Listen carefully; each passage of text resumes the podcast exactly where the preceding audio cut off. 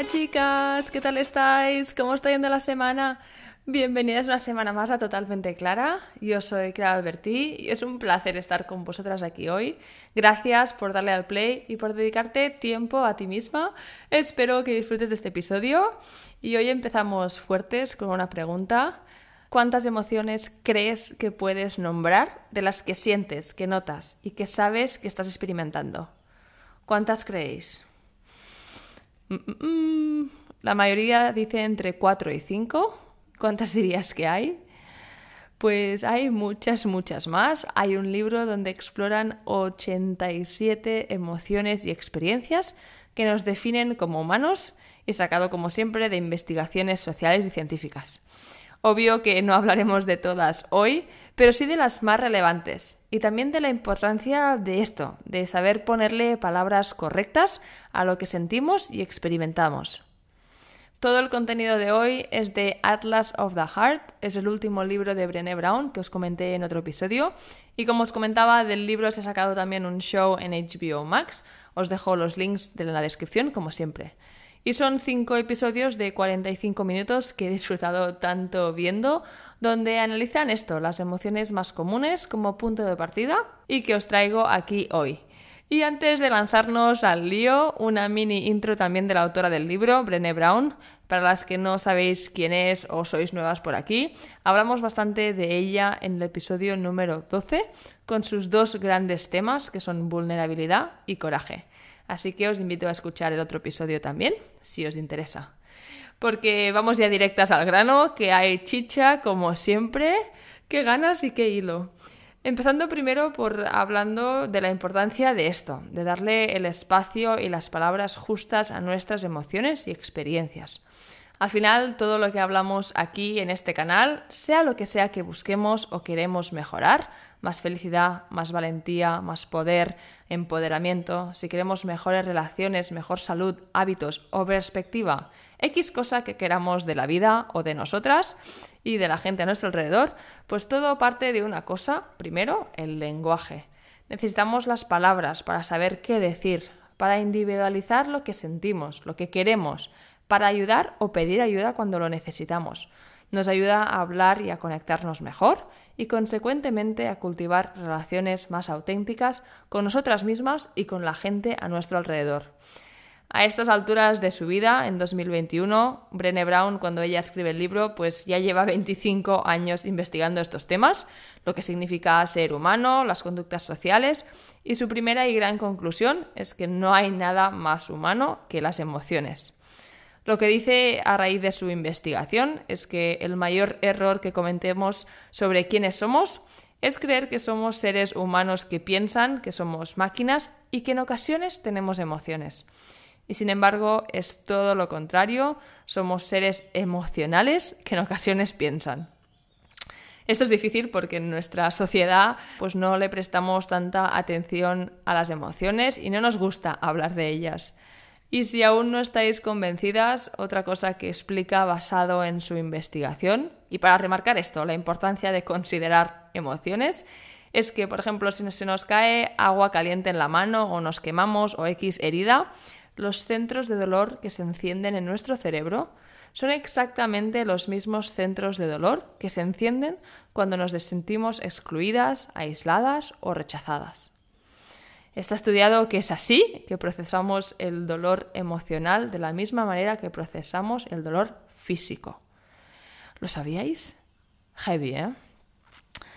Vale, y si hablamos ya del lenguaje en sí, de cada emoción, hemos dicho al principio que el libro habla de 87 y hoy comentaremos 23, que tela, sé que suena a mucho, pero son nuestras emociones y hay mucho poder en entenderlas, en ponerle nombre, en ubicarlas Así que espero que sea ligero y las dividimos en cinco categorías. Vale, la primera parte. Empezamos fuerte con angustia o algo más que angustia. He encontrado una palabra en internet que dice congoja. Nunca la he escuchado, pero a lo mejor se acerca más a la definición. En inglés es anguish. Para describirla visualmente, podemos hacerlo de la siguiente forma. Hay un cuadro en el Museo Nacional de Melbourne, en Australia, que se llama Anguish os invito a buscarlo por internet si queréis entenderlo más. Yo trato de describirlo un poco para vosotras aquí. Es un cuadro de una oveja madre con el cuerpo de su baby muerto y un montón de cuervos alrededor tratando de atacarlos. Esto es anguish o esta angustia heavy o congoja. No es estoy triste o estoy angustiada, es más. Y si no tenemos una etiqueta o nombre concreto, ¿cómo lo comunicamos cuando nos sentimos así o cuando vemos a alguien así? ¿Cómo lo ayudamos? Vale, cambiamos de rumbo y saltamos a dos emociones positivas ahora. Las dos emociones son awe and wonder. En español, awe sería el asombro, el wow de algo increíble que nos inspira, que paramos y dejamos que nos inspire. Cosas que nos dan esta sensación de asombro en la vida, pues pueden ser las grandes cosas, como hacer X viaje o experiencia. Y también experiencia asombrosa en el día a día, también en las cosas del día a día. Si tenemos un bebé, si tenemos un perro, o X cosa que nos da asombro, que nos quedamos allí como mirándolos. Una de las características o cualidades es como sentirnos pequeñas por la magnitud y maravilla de lo que estamos viendo. ¿Os pasa? Y wonder en sí en inglés es como preguntarse. Dentro de este mismo efecto de asombro es con un toque como más curioso. Como ella lo define es como la maravilla que nos transmiten estas ocasiones, estas cosas, y que queremos saber más sobre esta cosa o sensación. Estas dos cosas son cosas que necesitamos más en nuestras vidas, la curiosidad del wonder y la pequeñez del asombro. Y si saltamos a la última emoción de esta categoría es el duelo, en inglés grief, y os planteo, ¿a cuántas os gusta mirar pelis tristes? ¿Y por qué creéis que las miramos?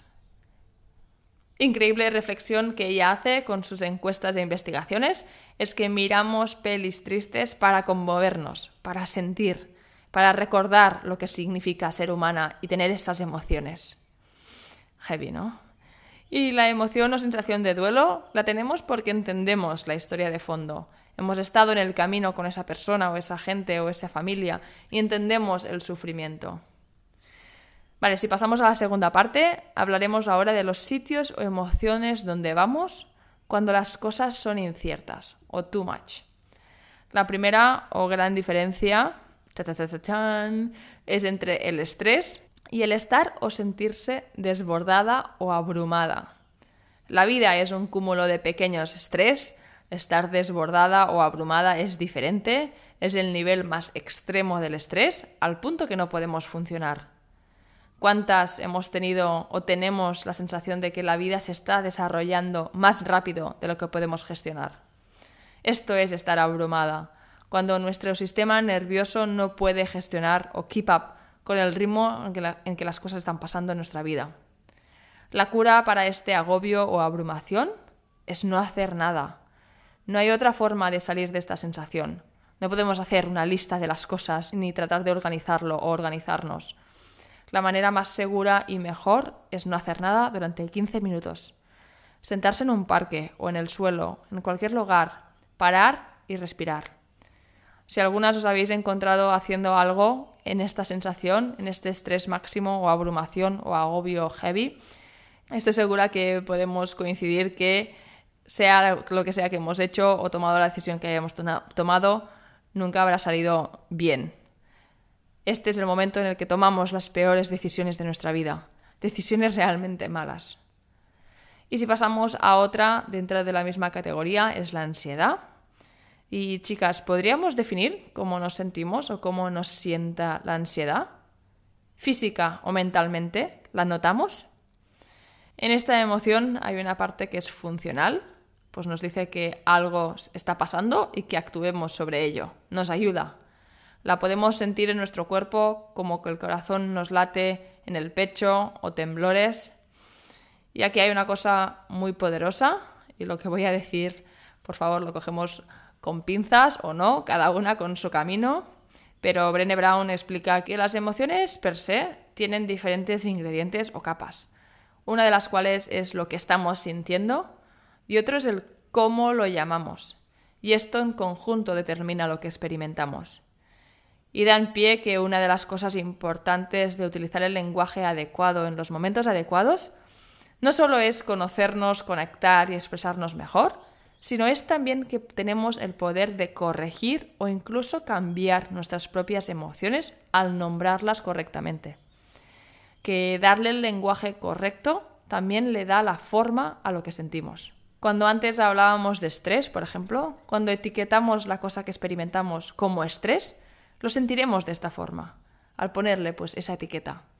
Y en ansiedad, que decíamos ahora, la investigación muestra que estos rasgos físicos que decíamos son los mismos que cuando estamos emocionadas, que el corazón nos late más, que lo notamos, que tenemos temblores. Estamos con ganas. Esto también lo sentimos al estar emocionadas. Y podemos cambiar la emoción o darle una nota más positiva si cambiamos la etiqueta de ansiedad a emoción o a ganas buenas, al buen nerviosismo. En algunas cosas o casos, como decía, tomarlo con pinzas, pero creo que se puede entender y se puede probar y ver. Creo que hay mucho poder en esto.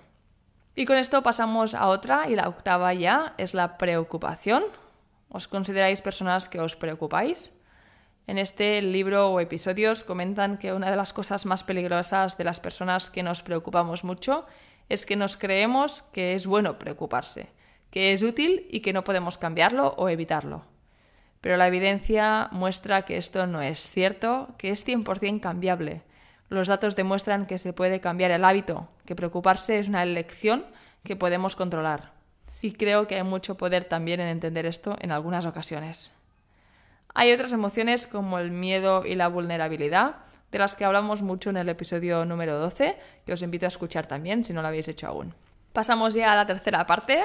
¿Cómo vamos? ¿Vamos bien? Ahora hablaremos de los sitios o emociones donde vamos cuando nos comparamos. Uh, intensita esta. Y cosas súper curiosas de este tema en los estudios e investigaciones que explican y demuestran. La primera emoción o sensación es la comparación en sí. ¿Cuántas de nosotras comparamos, aunque no nos demos cuenta, y a veces de cosas muy estúpidas? La historia personal que cuenta Brené Brown, que me hace mucha gracia, es que ella pues le gusta nadar y dice que se pondrá a competir con cualquiera que esté al lado de su carril de la piscina si tocan la pared al mismo tiempo. Que le sale innato y compite con cualquiera, con la abuelita o la supercampeona. Y para evitarlo, ella se asegura de no tocar la pared al mismo tiempo que alguien. En la psicología social e investigaciones se cree que comparar no es una elección que tenemos, estamos programadas para ello y siempre lo hacemos. La única opción que tenemos es ser conscientes de ello y decidir cómo vamos a dejar que esto nos afecte. La definición que se ha concluido de la investigación sobre la comparación es como que tratamos de encajar y destacar simultáneamente. Un caos. No sé si habréis escuchado la típica frase sobre este ámbito que dice que el césped es más verde al otro lado. En inglés es The grass is greener on the other side y hace referencia a que el jardín del vecino siempre será mejor que el nuestro, como más verde, más cuidado.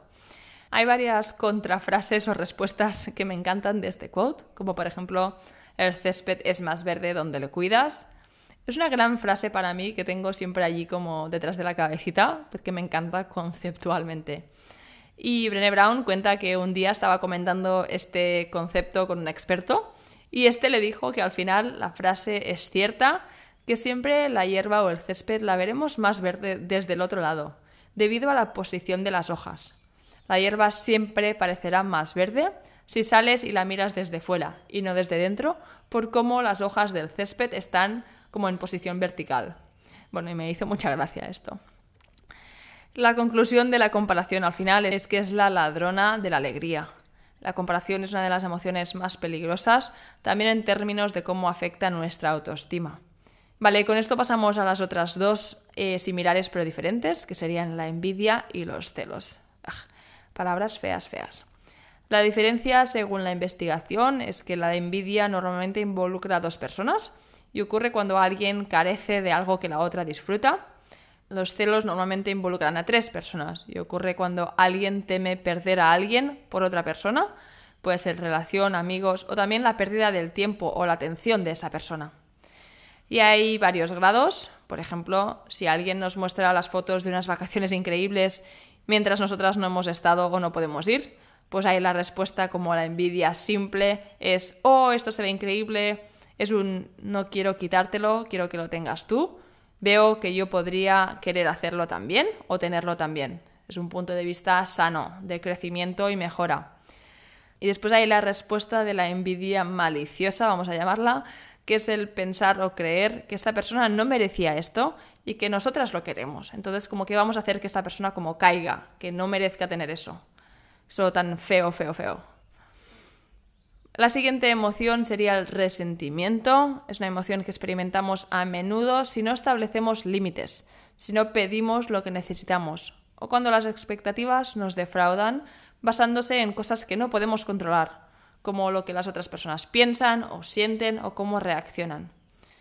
A veces sentimos resentimiento porque no tenemos la conversación para establecer nuestros límites. Y a veces nos moldeamos en X situación para evitar esta envidia o estos celos y nos quedamos pequeñitas y nos podemos atascar si no entendemos o nombramos eso que es. La siguiente emoción o sensación es la admiración y la reverencia. Según la investigación, la admiración no nos hace querer ser esa persona o esa cosa, nos hace querer ser mejores en lo que hacemos. Es como una emoción súper poderosa. Vale, y las dos últimas de esta tercera parte y mis preferidas conceptualmente, que son totalmente nuevas para mí y me encantan, son Schadenfreude. ¿Conocéis esta emoción o esta palabra? Ojo, ¿listas? Schadenfreude, en español, Google me la traduce como regodeo, pero no sé, para mí es Schadenfreude, es una palabra alemana para la siguiente emoción. Es el placer o alegría por el sufrimiento o la desgracia de otra persona. A priori suena muy hardcore. Como ejemplos, para entenderla, y como lo enseñan es con clips de series, hay un clip de Los Simpsons, si buscáis en YouTube Simpson, Simpson Schadenfreude, eh, os sale, es donde Homer se alegra de que la tienda de Flanders no tiene clientes. Y hay otro clip eh, en la serie de Ted Lasso, que side note, si no habéis visto la serie de Ted Lasso, es súper guay y cool como serie, os la recomiendo 100%. La situación en Ted Lasso es un equipo de fútbol y hay un jugador con el que nadie nunca se lleva bien porque pues se cree el mejor, así como chulito y demás. Y hay un momento donde otro jugador nuevo le pone como en su lugar y uno de los staff de, allí pues se alegra. Y entonces Ted Lasso, que es el entrenador, dice, no, no, no Schadenfreude aquí. Ahora ya sí que la podemos ubicar y reconocer más en nuestro día a día, ¿no? Y si hablamos de la emoción en sí, hay a nivel individual, pero también a nivel colectivo cuando juntas odiamos o nos burlamos de alguien o, X cosa común. La cosa aquí es que nada o nadie que celebre la humillación o el dolor de otra persona o cosa construirá una conexión auténtica y duradera con esto. La vinculación por esto en común nunca creará una conexión real y auténtica. Y es difícil evitarlo en la cultura que vivimos hoy en día, pero esto no significa que esté bien o que nos aporte algo positivo hacerlo. Y la palabra o emoción contraria es el Freudenfreude, que consiste en alegrarse de la alegría de otra persona. Y esta sí es una herramienta de conexión increíblemente poderosa. La sensación cuando compartes algo súper emocionante para ti o en tu vida y la otra persona lo celebra con la misma felicidad y alegría es algo muy bonito y muy relevante para la conexión y la relación. ¿Os ha pasado? ¿Lo compartís? Vale, y si pasamos ahora a la cuarta y penúltima categoría, sería a los lugares a los que vamos cuando las cosas no son lo que parecen. El primero siendo agridulce, en inglés bittersweet, es un sentimiento mixto de felicidad y tristeza. ¿Cuáles creéis que serían momentos agridulces? De toda la gente que han preguntado en sus estudios, la mayoría dicen momentos como por ejemplo, pues ver crecer a los hijos o volver a casa después de unas vacaciones, cuando estás triste que se acaban, pero feliz también de tumbarte en tu cama, en tu sofá, de una ducha, o el graduarse o el mudarse de sitio. Es un mix de la sensación de pena con alegría. Y a veces lo amargo y lo dulce van juntos y transformarlo en algo creativo o curativo. Hay mucho más de esta sensación o emoción que estoy descubriendo y aceptando que me fascina y os traeré más también. Con esto, mi segunda palabra o concepto nuevo y preferido que he aprendido con esto es saudae. Es una palabra portuguesa que espero que haya pronunciado bien. Y es cuando sabes que no puedes volver a recrear ese mismo momento, o relación, o X cosa. Que sabes que en el futuro eso no será igual. Uf, para mí es una palabra que me mueve muchas cosas por dentro y lo he estado pensando mucho. Y va con esta sensación de agridulce, que estás como en el presente y en el pasado a la vez. ¿Qué os parece? ¿Os pasa? ¿Alguna se siente identificada? Y la siguiente palabra o emoción sería la nostalgia. ¿Os ha pasado a veces tener esta experiencia sensorial con la comida o un olor o una canción? Y es una emoción complicada, ya que se basa en nuestra mente y nuestros recuerdos y también puede coger como un toque delirante, ya que a veces recordamos solo las partes buenas de algún momento y que no son realmente la verdad total de cómo era. Y su punto malo o menos sano de la nostalgia sería cuando nos quedamos allí y nos quedamos siempre diciendo o pensando, ojalá fuera como antes, ojalá pudiéramos retroceder en el tiempo. Esta es ahí cuando se convierte en complicada. Las penúltimas emociones de esta categoría serían ironía y sarcasmo. Ambas de estas dos emociones hay que usarlas con cuidado, ya que pueden hacer daño. Y si hay cosas detrás que no se han expresado, pues casi siempre terminará mal. Vale, y la última de esta categoría, de lugares a los que vamos cuando las cosas no son lo que parecen, es una complicada, y la traducción que encuentro es farisaísmo o santurronería. En inglés es self-righteousness una palabra totalmente nueva para mí. Y la definición o situación sería la convicción de creer que las creencias y comportamientos propios de una son los más correctos. Ouch. Cuando pensamos al final que somos mejores que los demás. Ejemplos para mostrarlo. Por ejemplo, hay una película que se llama Booksmart que son como dos chicas que el último año de instituto pues deciden centrarse 100% en la escuela y no van a ninguna fiesta, deporte, nada divertido, solo como cosas de escuela y de estudiar. Y hay un momento en la película que es cuando se descubre que dónde va cada uno la uni, las carreras que hacen y demás. Y se dan cuenta que la gente que sí han salido, que sí que han disfrutado de la escuela, pues van a carreras y universidades súper top y muy buenas. Entonces la protagonista, pues que también va a una buena uni, pero tiene esta sensación de que se lo ha currado más y que es mejor que los demás y debería tener mejor o que los otros deberían tener peor. Creo que esto se puede aplicar también a diferentes ámbitos, creo que se puede entender bastante los ejemplos de lo que es el self-righteousness.